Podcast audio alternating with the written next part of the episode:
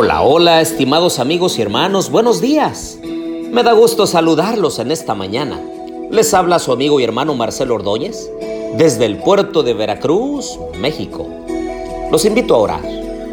Querido Dios y bondadoso Padre, en esta mañana de la mitad de la semana, venimos ante tu presencia, Señor, para darte gracias por la vida, la salud, el alimento, el aire que respiramos, la oportunidad de vivir, Señor. Queremos pedirte que nos ayudes en este día para tomar sabias y correctas decisiones, aquellas que estén hechas en base a principios y no decisiones en base a gustos o emociones. Ayúdanos, Señor, a depender de ti en este día. Bendice a nuestros hijos, a nuestras hijas, los que están cerca y los que están lejos, Señor. Bendícelos, Padre. Acompáñanos en el estudio de tu palabra también, en el nombre de Jesús. Amén. Abran por favor conmigo su Biblia, allí todavía en Génesis capítulo 41. Y vayan conmigo al verso 53. Dice la palabra de Dios, cuando pasaron los siete años de abundancia que había habido en la tierra de Egipto, y comenzaron a venir los siete años de hambre, tal como José había dicho, entonces hubo hambre en todas las tierras, pero en toda la tierra de Egipto había pan. Por supuesto que había pan porque Egipto había hecho provisión. De hecho, se había difundido la noticia de que habría siete años de abundancia y la gente se gozó y comió y desperdició y perdieron la oportunidad de hacer provisión para el futuro. Ah, queridos amigos y hermanos, muchos me han escuchado decir aquí que debemos de ahorrar.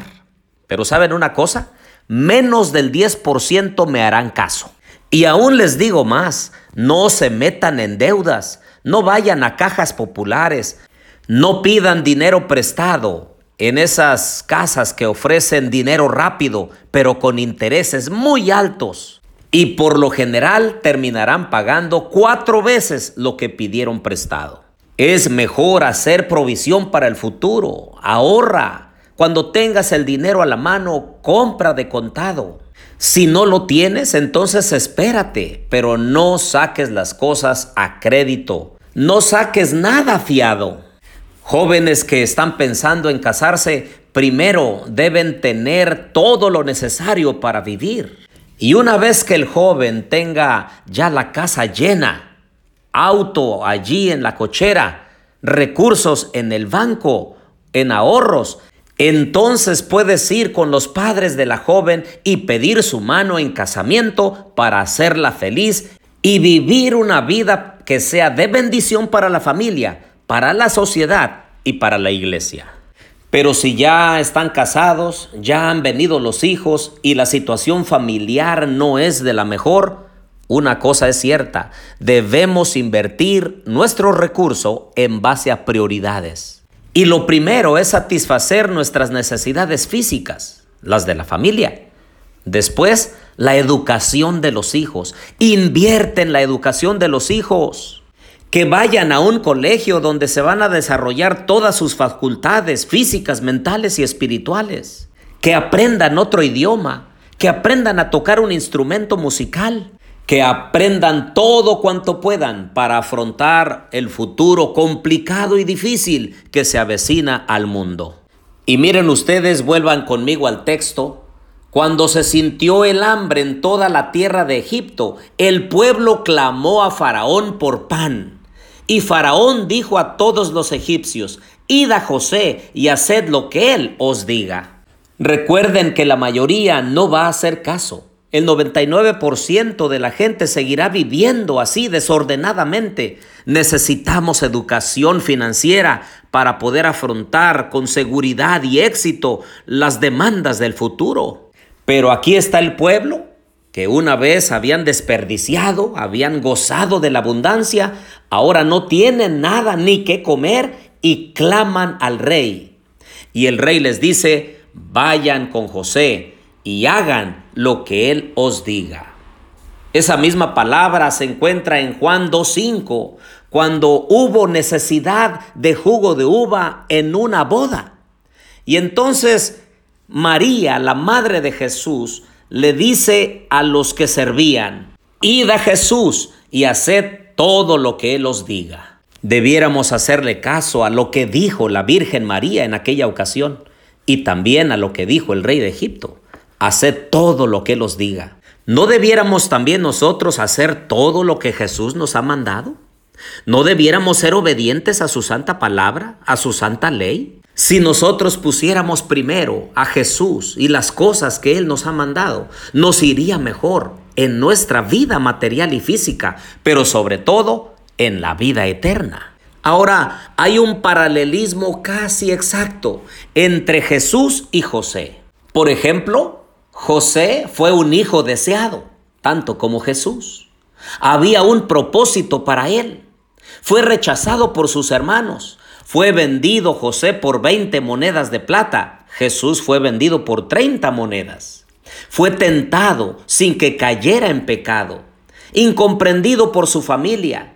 Abrió los almacenes de provisiones de alimentos para que todos pudieran gozar de las bendiciones de su provisión. Por su fidelidad fue exaltado por el rey. Intercedió ante Faraón por sus hermanos, así como Jesús intercede por nosotros ante el Padre. Por medio de José, el rey dio lo mejor de la tierra a sus hermanos. Trajo a su familia donde él estaba.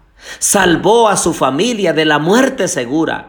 Perdonó a sus hermanos y lloró por la ingratitud de ellos. Y estoy seguro que si tú sigues leyendo la vida de José, encontrarás más paralelismos entre José y Jesús. Ambos libraron a su familia y a la gente que creyó en él. El primero de una muerte física segura. El segundo, Jesús, nos ha librado de una muerte eterna segura, pero que por la provisión de ambos, sus familias y mucha gente recibieron bendiciones. Regresemos a Génesis 41, 56. Dice la palabra de Dios. Y el hambre se extendió sobre toda la faz de la tierra. Entonces José abrió todos los graneros y vendió a los egipcios, pues el hambre era severa en la tierra de Egipto. Y de todos los países venían a Egipto para comprar grano a José, porque el hambre era severa en toda la tierra.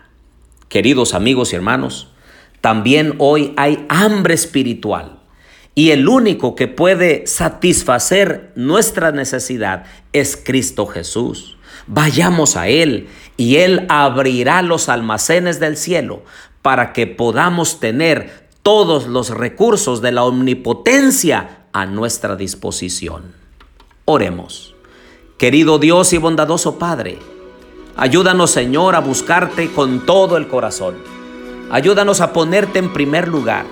Ayúdanos Señor a poder ir en oración y recibir bendiciones de tu parte, físicas, mentales y espirituales. Bendice a mis amigos y hermanos, protégelos en este día, ayúdalos y fortalece su fe, porque te lo pedimos en el nombre de Jesús. Amén.